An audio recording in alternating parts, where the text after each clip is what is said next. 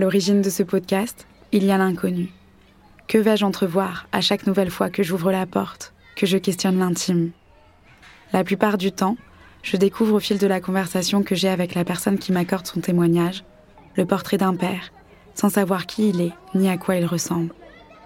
Les histoires m'embarquent dans des mondes, des époques, des lieux que je ne connais pas toujours. Elles me rappellent pourtant des sensations, des émotions que j'ai déjà vécues, déjà senties. Elles me font rire ou m'interpellent. Elles me rendent triste ou me donnent de l'espoir. J'imbrique ensuite les éléments de ces histoires pour tenter de transmettre les émotions qu'elles ont suscitées chez moi à d'autres. L'histoire de Grégory m'a beaucoup touchée. Selon moi, elle vient poser une question cruciale. Que se passe-t-il une fois que la porte de la maison familiale s'est refermée? On ne peut pas comprendre ce que l'on ne connaît pas. On ne peut pas corriger ce qu'on refuse d'admettre. Mettre un pied dans la porte, passer un regard au dedans, c'est donc essentiel pour se rendre compte et finalement pour changer les choses. Je suis Léa Aspect et je vous propose d'écouter Lettre au Père, un podcast sur nos pères et sur ce qu'on aimerait leur dire.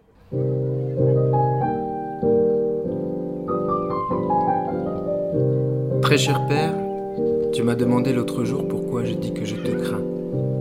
Dans notre culture, la grande majorité des gens appliquent une règle tacite qui exige que les secrets patriarcaux ne soient pas diffusés afin de protéger le règne du Père. Mon Père, ce héros au sourire si doux. Parfois, quand tout allait bien, je crois que mon père aimait vraiment avoir une famille.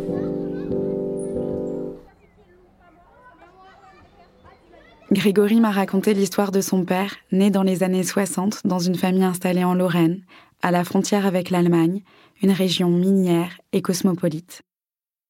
Mon père, il est né à Forbach dans les années 60, début des années 60, euh, d'un père et d'une mère espagnole immigrés de Valence, et il vient d'une famille nombreuse, très nombreuse.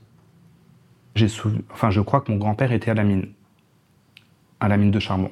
Il bossait là, il est venu en France en fait pour ça, parce qu'il n'y avait pas de travail chez eux. C'était dur, c'était pas facile, euh, il n'y avait pas d'amour, il n'y avait pas de sentiments, c'était chacun pour soi un peu comme ça.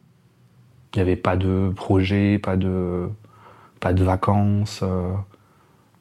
C'était juste le train-train quotidien. Essayer quand même tant bien que mal de subvenir euh, aux besoins de, la famille, quoi. Et, et c'est tout, hein.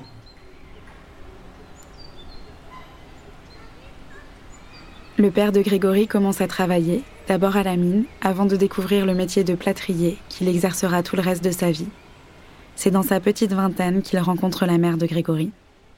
mon père, il rencontre ma mère. Mon père avait 22 ans, ma mère 24 ans. Dans les années 80.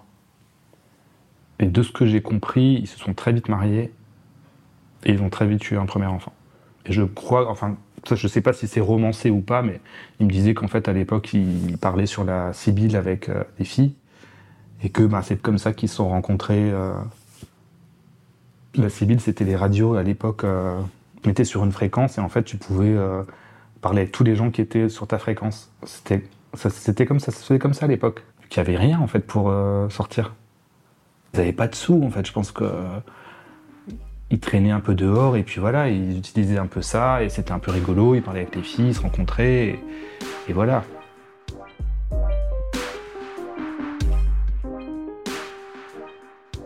Mes parents se rencontrent en, 84, ils ont mon frère en 84, euh, ensuite moi en 86, donc pas longtemps après, un an et quatre mois après, et ils ont eu ma sœur encore en 90, qui n'était pas prévue. Et euh, donc on est trois enfants.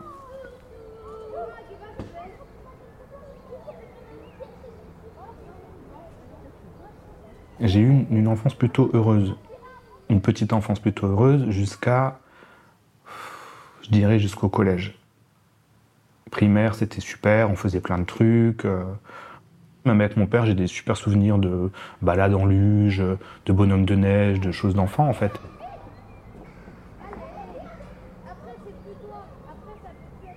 Euh, la semaine, on ne le voyait pas trop. On le voyait, le, matin, il partait, je crois, vers 7h euh, moins quart, et il rentrait vers 5h30. Donc nous, on mangeait tout de suite dès qu'il rentrait, parce que bon, il avait la dalle, vu qu'il c'est un métier physique quand même, et après, il dormait. Il s'endormait tous les jours sur le canapé. Euh, la semaine. Et le week-end, il, euh, il faisait quand même à manger. En fait, j'ai des souvenirs de. Il faisait des grosses salades, où il faisait du pain perdu, et puis regardait la télé, il regardait euh, des dessins animés, puis nous ramenait les petits, le petit déj euh, dans le salon. Donc il participait quand même. Je pense qu'il avait envie.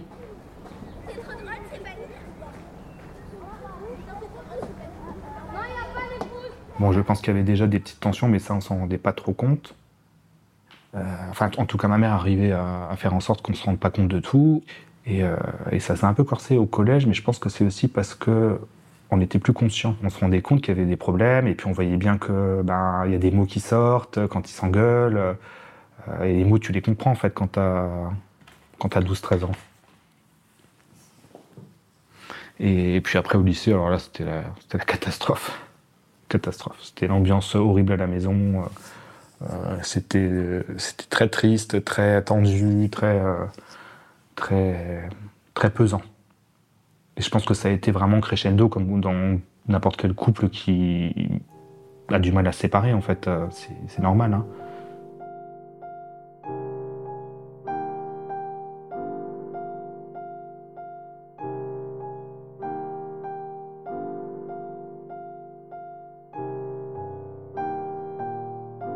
Mon père, il était très serviable, très joyeux, euh, toujours partant pour boire une bière, euh, toujours partant pour faire une fête. euh. Tout le monde l'aimait bien. Il, était, il était hyper cool. Bah, les années là, franchement, les années où ça allait bien, franchement, c'était super parce que moi, j'habite dans une rue, en fait, c'est une rue de maisons de mineurs, donc tu as huit maisons d'un côté, huit maisons de l'autre, et c'est très collé. Tout est très concentré, en fait, et des maisons euh, pas très larges et très hautes. Donc, en fait, c'est comme une petite communauté. Il y a 16 maisons, et en fait, on était tout le temps dehors. C'est comme si un peu, en fait, on vivait dans un genre de camping euh, avec euh, les mêmes gens tout le temps. Et bah, comme c'est que des gens de la rue qui pouvaient se garer dans la rue, bah, on était dehors, les gens étaient dehors, ça buvait des coups tous les soirs. C'était génial, il y avait une super ambiance. On faisait même des grandes fêtes où on bloquait la rue, on mettait une piscine au milieu.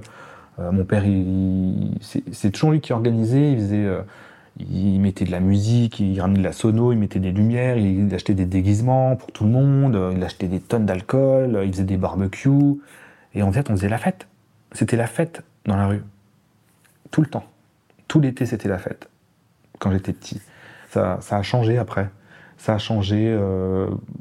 les gens sont plus restés chez eux. Et- et ça a aussi été à partir de là que je pense que tout a changé à la maison chez nous aussi. J'ai vraiment vu une dégradation euh, progressive en fait euh, de l'ambiance familiale.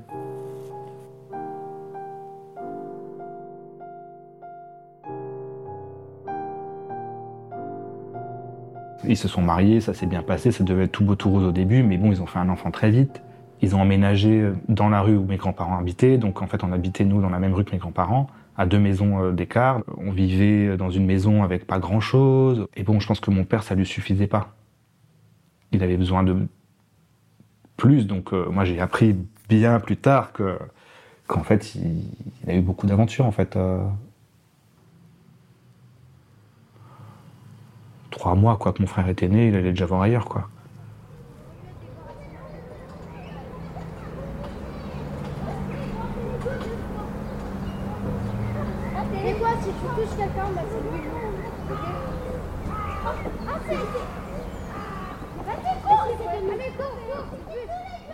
Il y avait des promesses comme bon le truc classique, hein, voilà, je te trompe, il y a une crise, je te promets que je le ferai plus, puis rebelote, et puis c'est sans fin quoi. Et elle, elle a le cul entre deux chaises entre guillemets parce que d'un côté elle a ses gosses euh, euh, où euh, elle se dit bon, euh, faut que je fasse tout pour la famille, et de l'autre côté, ben, elle se fait euh, trahir, et puis ben, elle est tiraillée entre les deux, et ben, elle a choisi de protéger sa famille toute sa vie en fait. Et, ça, moi, je, nous, on s'en est rendu compte bien plus tard de tout ça. Qu'elle a fait tout ce qu'il faut. Et lui, il, il a pensé qu'à lui.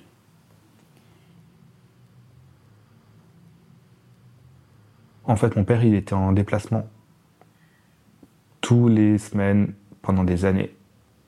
Il travaillait euh, à Paris sur des gros chantiers, donc euh, C'est ce qu'il disait. Tu vois, non, on sait pas en fait. Euh, en tous les cas, le, truc c'était, il partait le lundi matin ou le dimanche, non, le lundi matin et il rentrait le vendredi. Donc ça, c'était plutôt vers la fin, les, dernières années un peu catastrophiques.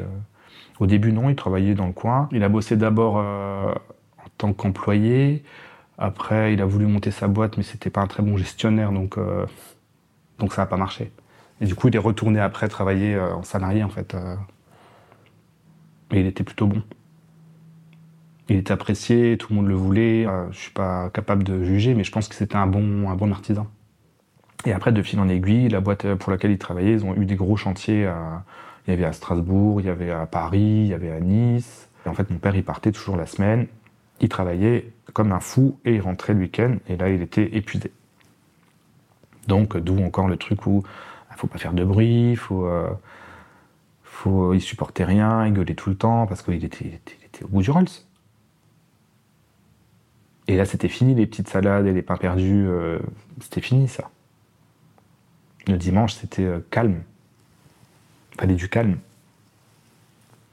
Je l'ai vu en fait. euh, il devenait rabougri, il devenait. euh, il râlait tout le temps. Et je pense que la fatigue, plus le quotidien, plus euh, bah, le fait de ne pas avoir beaucoup d'argent, c'est quand même compliqué quand tu vois d'autres dans ta rue qui ont plein de, plein de choses, qui profitent, ils font, ils font plein de vacances. Et ben, je pense que ça, c'est pas si simple. Élever trois gosses, c'est pas, c'est pas simple. C'est sûr que c'est plus rigolo d'aller tirer un coup euh, à droite à gauche.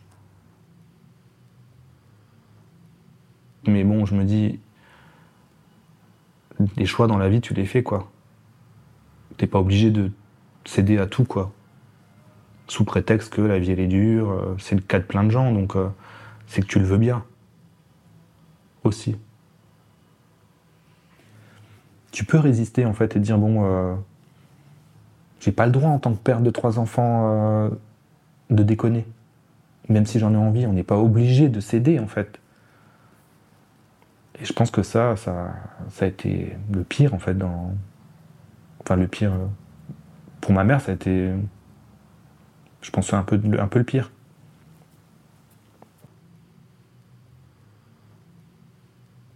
Moi, je pense qu'en fait, il avait une double vie, une genre de double vie avec des femmes. Euh, et euh, il dépensait, euh, je sais pas, il devait aller au resto, ou je sais pas ce qu'il faisait, parce que je sais que no- notre argent, nous, de la communion, quand on a fait notre communion tous, mon père, il a tout raflé. Moi, j'avais mon argent dans un, une genre de théière, comme ça, dans un, dans un vaisselier. Mon frère, il avait son argent dans une autre théière, dans un vaisselier. Et ma sœur, elle avait, ma sœur, elle avait plus d'argent sur un compte parce qu'elle avait eu un accident. Et l'assurance lui avait donné des sous. Il a tout pris. Tout. Les trois. Donc, moi, je demandais à ma mère, mais il est où ils sont où les sous Ben, un gosse, tu vois. Et ma mère, elle me dit, euh, ben, euh, ton père, il a emprunté, euh, il remettra. Jamais, jamais remis, hein. Jamais remis. Ma mère, elle voyait tout. Elle savait tout. Elle savait tout. Ma mère, j'ai des souvenirs d'elle. C'était une femme fermée. Elle avait le visage. Elle avait les traits tirés, en fait, tout le temps. Parce que je pense que c'était l'horreur. Au quotidien, c'est- des années, des années d'insomnie, de, euh, de, de bataille, d'engueulade, de je te vire, non tu reviens, je te vire, non tu reviens. Et, euh, et je pense que c'était épuisant, quoi.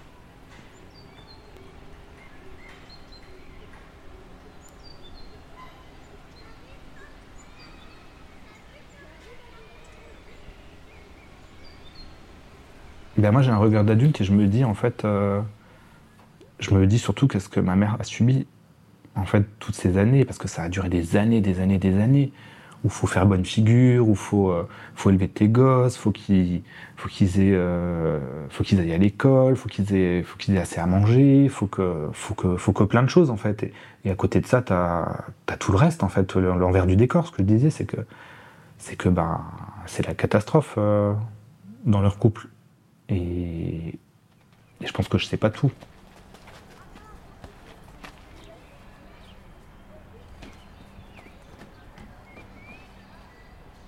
Ma mère, en fait, elle, était femme au foyer, elle a jamais travaillé. Et je pense que ça a aussi favorisé le fait qu'elle euh, bah, qu'elle n'ose pas partir en fait parce que comment tu fais en fait avec trois gosses? Comment tu fais pour euh, bah, payer l'école? Comment tu fais pour euh, manger T'as jamais travaillé? Elle pouvait pas partir, elle avait nulle part où aller en fait. Moi j'aurais aimé que ma mère travaille. Je lui ai déjà dit en fait que pour moi c'était un trop gros sacrifice qu'elle a fait. Moi j'aurais aimé que ma mère elle travaille et qu'elle lui dise bah se faire foutre. Je me casse avec les gosses. J'aurais aimé en fait qu'elle qu'elle ait un, elle aussi un salaire et qu'elle ait les couilles et le courage de pouvoir se dire je me casse parce que voilà je vais pas galérer. Moi j'aurais aimé ça. Mais bon.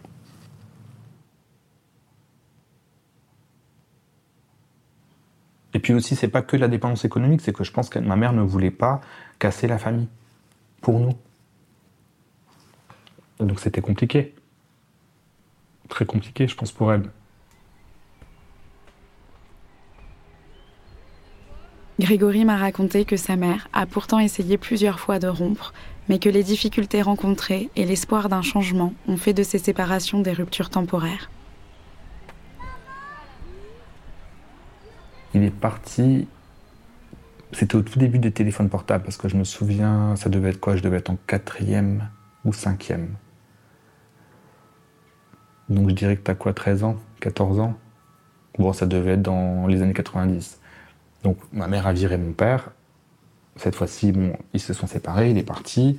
Il a pris un appartement à Forbach. Euh, et euh, franchement, je me souviens qu'il il nous a un peu laissé dans la merde. Lui, il faisait sa petite life. bah, bah, ma mère, euh, on galérait quand même un peu hein, parce que bon, fallait trouver euh, assez de sous pour manger, il fallait trouver euh, pour l'école, et il s'est pas trop pré- préoccupé de nous. Moi, j'ai pas souvenir en fait que euh, qui s'était euh, qui venait tous les week-ends pour euh, je sais pas faire des courses ou euh, des conneries quoi tu vois de pour venir nous voir.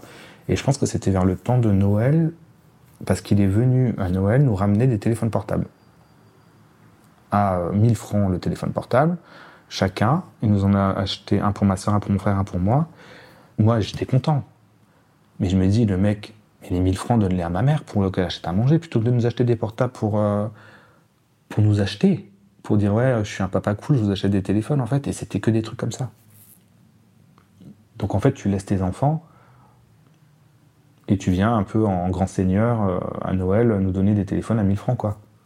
Puis bah, ma mère à côté de ça, elle avait pas de sous pour nous faire des cadeaux, donc euh, on avait un mini rikiki truc de ma mère et puis euh, lui c'était grand cadeau quoi, tu vois c'est.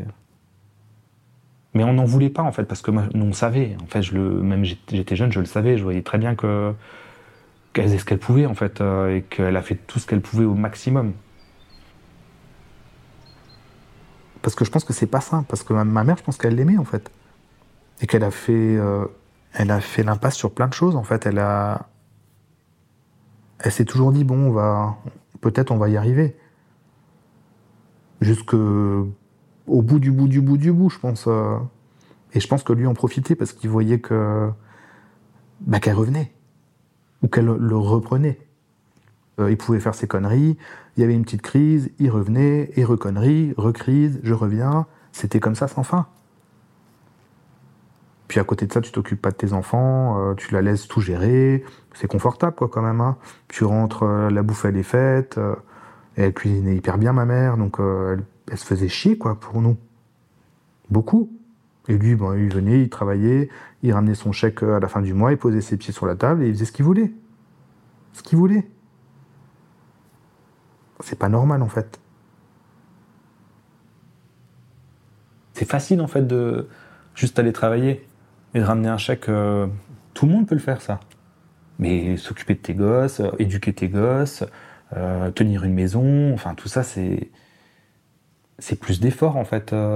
C'est tous les jours, c'est 24 heures sur 24. C'est 7 jours sur 7. C'est pas juste un boulot où tu pars à 7 heures et tu rentres à 17 heures. C'est beaucoup plus que ça. La relation entre les parents de Grégory se dégrade tellement que ce dernier commence à fuir sa maison. De fait, ses liens avec son père commencent aussi véritablement à se distendre. Moi, j'ai commencé à aller en- un peu en boîte de nuit. euh, et là, c'était. Ils m'ont plus vu, en fait. Je partais le vendredi, j'entrais euh, le samedi matin, je dormais toute la journée, je sortais le samedi soir et c'était que ça. Je fuyais, en fait. parce que c'était c'était pesant à la fin. J'ai vu qu'il y avait autre chose que ma famille, que, mon, ma maison, et euh, c'était nécessaire en fait pour moi de voir autre chose et de sortir de cette maison en fait. Parce que l'école, bon, c'est c'est pas ma grande passion moi dans la vie, donc euh, c'est pas ça qui me nourrissait en fait. Euh, c'est les autres, c'est mes amis, c'est ma deuxième famille en fait. Euh, je me suis reconstitué un, cocon dans lequel je me sentais bien et en sécurité, et, ça m'a beaucoup aidé. C'était nécessaire en fait. Et après, moi, je me suis, j'ai moins vu en fait ce qui se passait, mais c'est là que ça a commencé. Ma mère, elle a commencé à, à se dire, ben, qu'elle voulait divorcer en fait. Mais ça a été très compliqué. Il n'a pas accepté en fait. Il n'a pas du tout accepté.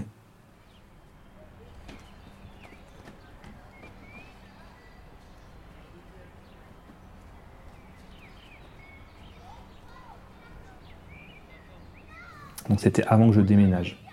Ça, une année avant que je déménage. Et donc là, c'était déjà très tendu à la maison. Ça sentait vraiment la fin. Euh, moi, je, leur disais tous les jours à table, il faut que vous divorciez, faut que vous divorciez, mais vraiment tous les jours, quoi. Euh, et, euh, et c'était pesant, très pesant, et des visages très fermés, euh, beaucoup de beaucoup de tristesse, d'angoisse. tu voyais qu'en fait, c'était pas la joie. Tout le monde était un peu triste à table. Et donc ma mère, elle a, à un moment donné, elle a pris la décision de divorcer. Enfin, elle a voulu, et donc elle l'a dit à mon père, elle a dit que voilà, elle voulait qu'il parte. Je pense qu'elle voyait très bien que c'était l'horreur pour tout, le monde. Euh, et après, bon, je sais pas ce qu'il faisait lui dans son dos, ça devait peut-être un peu pire aussi, euh, ça je me souviens plus trop. Et donc, euh, quand elle a pris cette décision-là, mon père, il n'a pas supporté. Et c'est vrai que j'ai des souvenirs de mon père parce qu'il m'emmenait toujours le matin à c'était quand Le samedi matin? Le samedi matin, il m'emmenait toujours à la gare pour que j'aille travailler à mon stage à Metz. Donc il m'amenait assez tôt le matin et, et, là il pleurait dans la voiture en me disant que voilà il savait pas quoi faire et tout, que que euh, il voulait pas divorcer. Et puis moi je lui disais bah en fait euh, t'as un peu mérité quoi. Enfin je lui disais pas que t'as un peu mérité, mais je lui faisais comprendre que bon c'était un peu légitime du point de vue de ma mère que qui avait divorcé parce que voilà, il a fait beaucoup le con et tout, et ça, il l'entendait pas, il l'acceptait pas. Et, euh, et, moi, à l'époque là, je sortais quand même beaucoup euh, les samedis soirs parce que je voulais plus rester à la maison, vu que l'ambiance était horrible. Et, euh, et euh, un jour, euh, je sais plus à peu près quand, ma mère, elle m'appelle, un peu en panique, elle me dit, texto comme ça, elle me dit, il faut que tu rentres je sais plus si elle m'a dit ton père a voulu me tuer ou un truc comme ça. Et, et donc moi je comprends pas trop ce qui se passe et je rentre chez moi et puis là je vois, j'arrive, y a, mon frère, ma soeur, mon père, ma mère, ma cousine, euh, son, le mari de ma cousine et puis et ma mère avec une tête mais horrible, mais vraiment horrible. Elle avait les traits tirés vers le bas et puis mon père, il, je voyais qu'il était mal à l'aise et il essayait en fait de faire comme si de rien n'était. On mange dans cette ambiance horrible et, euh, et bon, la soirée se finit, tout le monde se couche. Et je sais plus quand j'ai parlé à ma mère, mais elle est venue me voir, je crois, en me disant bah, en fait que, mon père avait pété un plomb, que en fait elle l'avait l'avait pas reconnu, que elle me dit il avait les yeux exorbités, complètement exorbité, qu'elle elle, elle trouvait que c'était un autre homme et en fait il l'a menacé euh, avec un fusil. Il avait un fusil, des cartouches à mettre dans le fusil, il avait du scotch euh, et il lui a dit qu'il allait l'attacher à la chaise euh, et que si elle voulait divorcer, euh, euh, ben il supporterait pas en fait et et donc il a aussi menacé de nous tuer nous, les trois enfants, si elle restait pas avec lui.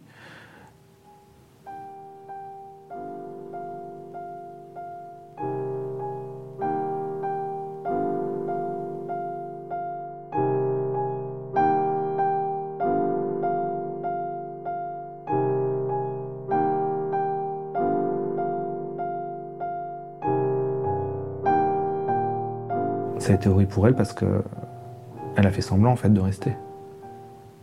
Pendant combien de temps, je ne me souviens plus. C'est un peu flou, en fait, tout ça pour moi, parce que c'est des choses que j'ai essayé d'oublier, en fait, et, et c'est pas très précis, en fait, encore dans ma tête. Moi, je sortais plus parce que j'avais tellement peur que mon père tue ma mère que bah, je me disais, bah, je reste dans ma chambre et puis voilà, euh, s'il arrive quelque chose, ben, je sais pas ce que je ferai, mais j'essaierai de faire quelque chose. Et, euh, au final, euh, je pense que il a, rien fait physiquement, mais, mais il l'a montré. Il a montré de quoi il était capable, en fait. Et ce dont il serait capable si elle, si elle, euh, elle faisait pas ce qu'il voulait, en fait. Et à un moment donné, en fait, le temps est un peu passé et, et il est redescendu un peu quand même, mon père. Donc euh, je pense qu'il s'est rendu compte qu'il a été euh, carrément trop loin et, et, là, ma mère, elle en a profité, en fait, et, elle a dit vraiment là, là, tu te casses.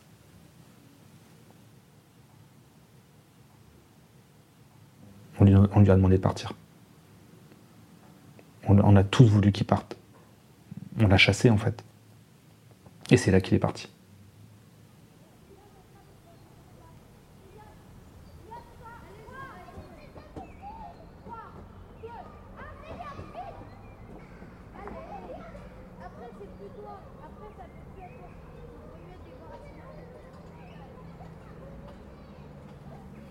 Je sais pas ce qui s'est passé. De, ce que ma mère me dit, c'est qu'il a, il a pété un plomb. Enfin, je l'imagine avec les yeux exorbités. Je me dis, ça, ça a dû être horrible en fait de le, de le voir comme ça. Pour elle, parce qu'elle s'est dit, là, il va, il, va, il va me tuer en fait. Il a une tête de tueur en fait. Il n'a pas sa tête de, de, tous les jours en fait. Il a une tête de quelqu'un que je reconnais pas. Donc je sais pas, je sais, sais pas comment c'est possible en fait d'en arriver là. Et de menacer de tuer tes enfants, en fait. Et tout ça, c'est impardonnable. En plus, c'est impardonnable.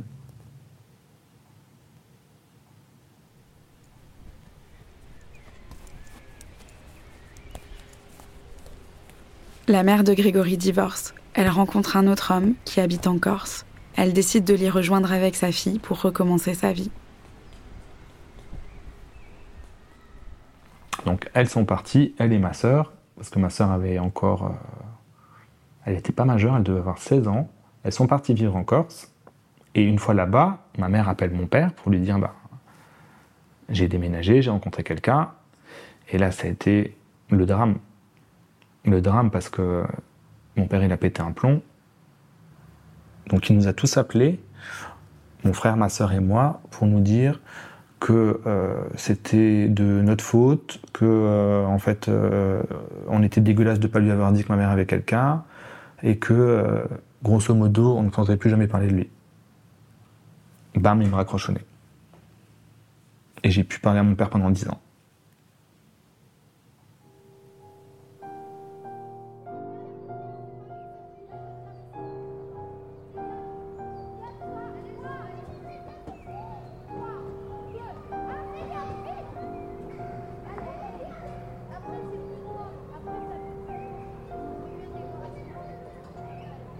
Moi, j'ai fait ma petite vie tranquille. euh, Je pense plus à mon père, euh, ma sœur. On pense, en fait, on pensait plus à notre père. Tout allait bien. Et euh, là, d'un coup, il s'est réveillé. Il a dit ah ben, je vais appeler mes enfants. Il a appelé chacun de nous pour nous revoir et pour nous parler. Et il m'appelle, et donc je lui donne rendez-vous dans un super restaurant un peu chic, et je me dis, ben voilà, comme ça il sera bien mal à l'aise. Et donc je l'emmène là-bas, et puis là il commence à me sortir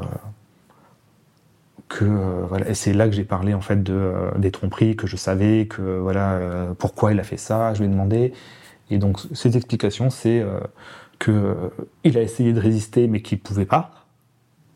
Que il aime encore ma mère que c'est la femme de sa vie blablabla femme de sa vie femme de sa vie. Je sais pas combien de fois j'ai entendu ça. Et moi je lui disais mais elle a quelqu'un en fait c'est plus la femme de ta vie en fait elle reviendra jamais faut arrêter d'espérer là, là c'est foutu en fait. euh. Et, puis après je lui ai dit mais mais dit tu te rends pas compte en fait que tu as abandonné tes enfants? Et ça il a pas supporté. Il m'a dit non je vous ai pas abandonné. Euh, moi j'ai fait une dépression pendant dix ans. J'étais là mais il retourne encore la situation? Il est venu, en fait, moi je sais pourquoi, c'était pour se vider sa conscience. Il avait des choses à dire. Il s'en foutait de ce que nous on avait à dire. Il voulait vider son sac et repartir. Moi je l'ai vécu comme ça parce que au final il est venu, nous a dit bon voilà j'ai fait le con, euh, oui bon euh, j'ai euh, j'ai eu plein d'aventures, mais bon je suis un homme à femme entre guillemets, je pouvais pas m'empêcher. j'ai pas abandonné mes enfants parce que j'ai fait une dépression, donc je pouvais pas vous voir. Et ah bah non j'ai pas voulu tuer ta mère, c'est juste que c'était pour lui faire peur. Voilà son explication. Grosso modo, c'était ça. Minimisation des choses. Dix ans après. Il m'a fait de la peine en fait. Je me suis dit, mais il est, il est, il est tellement ridicule. Il est tellement. Il sait tellement pas comment s'en sortir que je le trouvais mais tellement pathétique que j'en ai pleuré. J'avais pas mal pour lui, c'est que je le trouvais pathétique. Pathétique de dire tout ça, quoi. Et donc, après, j'ai réfléchi et je me suis dit, voilà, il a fait un pas en avant. Même s'il a dit ça, je me suis dit, allez, je vais essayer. Je vais essayer de, bah, de le comprendre et je vais essayer de lui pardonner, en fait. Je vais essayer de lui pardonner. Euh, je l'ai revu une fois, je crois, chez mon frère. Et après, euh, il m'a fait un sale coup. Il m'a fait un sale coup dans le sens où donc mon père il a une femme depuis 10 ans. En plus, hein, il a une femme depuis 10 ans. Et en fait, euh, un jour, cette femme-là, donc, elle m'écrit sur Facebook et elle me dit euh, Je te félicite pour ton nouveau salon à Metz, bravo. Et moi, je lui réponds Je lui dis Mais en fait, j'ai pas de salon à Metz. Et là, elle m'écrit Putain, c'est vraiment un connard, ton père. Il m'a à nouveau raconté des conneries. Il m'a dit qu'il allait visiter un, local avec toi à Metz. Et là, je me suis dit C'est fini. C'est fini. Et depuis le jour-là, j'ai plus de nouvelles. J'ai décidé que mon père et moi, on n'aurait plus du tout de relation.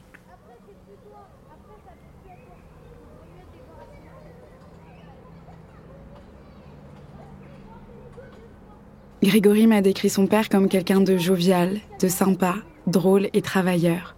Quelqu'un qui s'ennuyait dans sa vie de famille. Quelqu'un qui était aussi roublard, manipulateur et menteur, qui allait voir ailleurs. Ce n'était pas pour autant un monstre. C'était Monsieur Tout le Monde. Un jour, Monsieur Tout le Monde, dont le couple va mal depuis des années, choisit face à la décision rationnelle prise par sa femme de demander le divorce, de prendre un fusil et de le braquer sur elle, en menaçant également de tuer ses enfants. Qu'est-ce qui fait qu'un jour Monsieur Tout le Monde puisse se dire que c'est de l'ordre des possibles de faire une chose pareille? Même des années après, comment arrive-t-il encore à le justifier? Le père de Grégory n'est pas un monstre, c'est un homme normal, comme ceux qu'on croise à la boulangerie tous les jours, qu'on voit aux réunions de famille, à qui on sourit dans le bus en allant au travail. Comme le dit Rose Lamy dans son ouvrage En bon père de famille, publié aux éditions JC Lattès, les hommes violents sont là, parmi nous, exactement dans la norme sociale, au cœur de nos foyers. Un homme normal peut menacer de détruire et de tuer. Parfois, il passe à l'acte. En France, en 2023, selon le collectif Nous Toutes, il y a eu 134 féminicides. Maintenant, il faut regarder cette vérité en face. Il faut ouvrir les portes closes et rappeler aux hommes, toujours, encore, en permanence, que leurs femmes, que leurs enfants ne leur appartiennent pas. Comme à chaque épisode, j'ai demandé à Grégory ce qu'il souhaiterait dire à son père. J'aimerais qu'il me laisse tranquille, qu'il fasse sa vie et que je fasse la mienne et c'est tout. Qu'on en reste là.